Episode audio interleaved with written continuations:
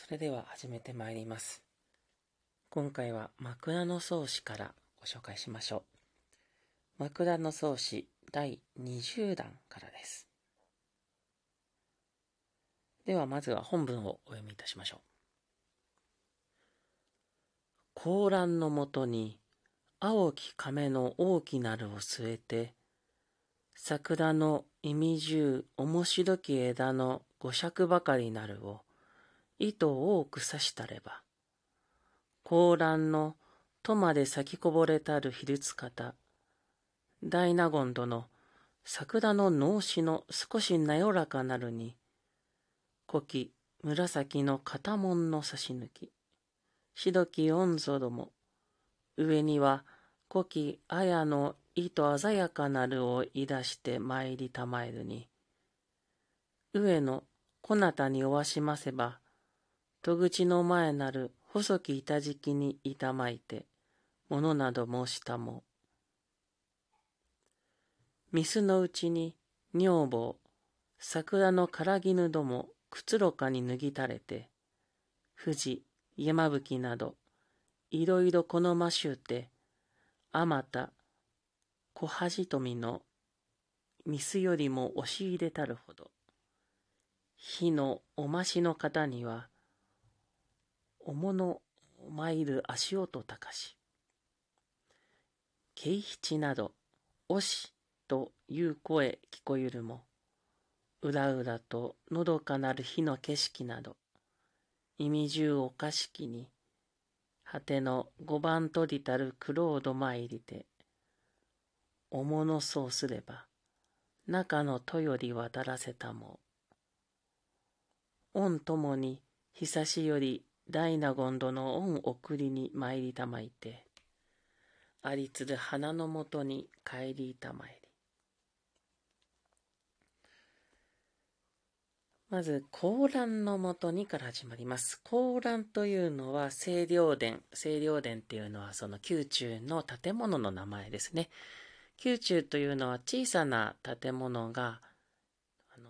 渡り廊下でつながっているような構造になってまして、その一つの建物を清涼殿と言います。こちらに帝が普段いらっしゃるんですね。で、清涼殿のところに、青き亀の大きなるを据えて、青い亀、まあ、政治でしょうかね。青い亀の大きいのをそこに置いて、桜の意味中面白き枝の五社ばかりなるを糸を多く刺したれば、非常に桜の花の枝でもう5尺ばかり、5尺ばかりですから、1.5メートルくらいでしょうかね、くらいのものをとても多くそこに生けてあったと。なので、そその桜の花が、高蘭の戸まで咲きこぼれたるひるつ方。その高蘭、その縁側ですね。縁側の外まで広がって咲きこぼれていたある日の昼のことでしたと。大納言殿、大納言殿というのが出てまいります。大納言殿というのは、これは中宮帝子のお兄様、藤原のコレチカという人物です。中宮帝子のお兄様、藤原のコレチカ、大納言殿がやってきました。で、その大納言殿、どんな服装をしているのかというと、桜の脳死の少しなよらかなるに、桜の脳死。脳死というのは、これは普段のあの貴族の服装ですね。普段の服装である脳死。で、それを桜のとあります。これ桜色ということなんですが、正確には桜の重ねなんですね。重ねというのは、当時の貴族の方が、はですね、その自分の服装について2色を重ね着して、で、その、まあ、レイヤーを作ってですね、そのレイヤーで季節を表したりとかしたんですね。そのレイヤーには名前がついてまして、今回の場合、桜という色の取り合わせであったと。で、桜という色の取り合わせ、レイヤーの脳死を少しなよらかなるですから、まあ、ちょっとこう、しなやかななんていう着こなしているってことですかね。何度か着てるような非常にこう、ものってことですかね。まあ当時このなよらかにするために、なんて言うんでしょう。服を叩いたりしてですね、わざとこの柔らかくしたなんていうね。今でしたら柔軟剤なんか使うんでしょうけれども、まあ、そのような滑らかなものに、古希紫の肩紋の差し抜きっていうのがあります。差し抜きっていうのはこれ袴ですね。ズボンですね。で、そういう濃い紫色の肩紋ですから、模様を、のある差し抜きを、白き温ぞとも、白,、えーと、白き温ぞ、温ぞ、それ衣のことを温ぞと言ったりしますが、まあ、その下に白い着物を着て、上には古希綾の糸鮮やかなるを言い出してと。で、綾っていうのは赤のことですね。紅ですね。紅の綾を利用したものの鮮やかな色なものをこう、羽織ってですね。で、えー、参りたまよに、そういう服装で、この中宮亭主のもとを訪れたということなんですね。まあ、当時の人にとってこの服装を一つとっても非常に大事で、服装で季節感ですとか、あとは品位というもの、センスというものが分かったわけなんですね。ということで今回の場合は、この藤原のコレチカ亭主のお兄様、大納言殿がそういういでたちで亭主のもとを訪れたということです。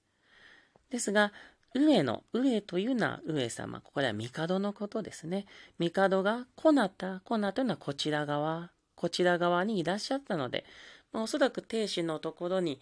帝が訪れていたのか、もしくはその近くにいらっしゃったのか。なので、戸口の前など細き板敷きにいたまいてと、その清涼殿の端っこの方にですね、まあ、戸口の前、玄関のところにいらっしゃって、物など申したもあれこれとなんかお話をしていたっていうんですね。で、これは今のは藤原のコレチカの様子です。外からやってきたコレチカはこんな感じでしたよ。このエピソードからもうすでに、あ、これ春の話なのかなっていうのが伺えるわけですね。桜の重ねを着ているわけですからね。さあ、後半は今度は女房たちの様子になります。水のうちに女房、桜の唐絹どもくつろかに脱ぎたれて、富士、山吹など、いろいろこのましゅうて、あまた小恥とみの水よりも押し入れたるほど、とあります。水の内側、その女性たちがいるエリアってことですね。そちらの方に行きますと、そちらの女房たちが桜の唐絹、唐絹をまた普段着ですね。普段のあ、違う、からぎぬですから、清掃時の上着か。あの、なんでしょう。式典用の服ですね。まあ、これもシュエーションによっても違うんですけれども、まあ、普段着的にこう男性が着ることはあるかと思うんですけれども、まあ、ここでは唐絹というのは女性のその清掃時の上着のことを指すようですね。で、唐絹ども、くつろかに脱ぎたれてと、それをゆったりとくつろいで着ていて、で、そのまた重ねですね。その色のバリエーションが富士とか山吹とか、これその重ねの名前です。レイヤーの名前ですね。そういったものをいろいろ好ましゅうて様々、その女房たちが一人一人違った服装を着ているということでしょう。で、あまたそういったものがたくさん、小恥富、これ小恥富っていうその、ミスの下のあたりのですね、えー、ところから、ミスよりも押し入れたるほど、ちらっと見えてるっていうんですね。これ女房たち一人一人がおそらくミスの中にいて、で、直接は外から見えないようになってるんだけれども、ちょっと外から見ると、その、服の断片というか端っこだけが見えるわけですね。で、その色合い、その服の端っこだとそのちょうど重ね着していますので、2色が見えるわけですね。で、その重ねがよく見えるということです。で、火のおましの方には、おものまいる足音高しと。で、その昼のおまし、おましっていうのは昼、昼食のことですね。昼食のおましの方っていうのは昼食を運ぶ人のところには、おものまいる、それで昼食を持ってくる時の足音高し、足音がするっていうんですね。足音が大きく聞こえると。で、その時に、慶七など、推しという声聞こえるも、慶七ってありますけれども、まあ、これは、なんかこう、お物、あ、お物、おましですね。えーと、その昼食を運ぶ時に、運ぶ、運びますよ、今から運びますよってことで、ここでは、惜しい、惜しいって言いながら、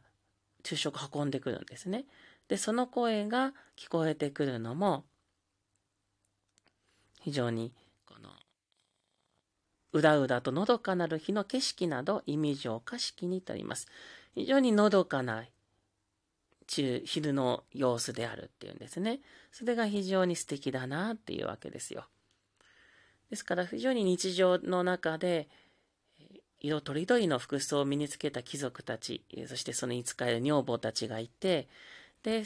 日常を感じさせるお昼の、その、なんていうんですかね、毎日のお昼に、の何気ない日常の声ですね。特別な声とかじゃなくって、毎日日常的に聞こえてくる音、物音とか、声とか、そういったものが素敵だなっていうわけですね。で、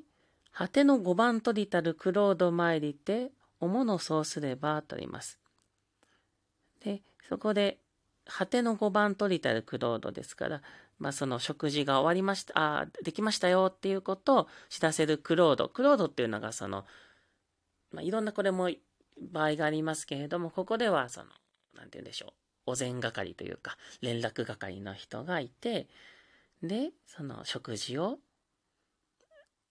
用意できたって来たので、と中野とより渡らせたも。中野とってありますので、ここでは帝が、どうやら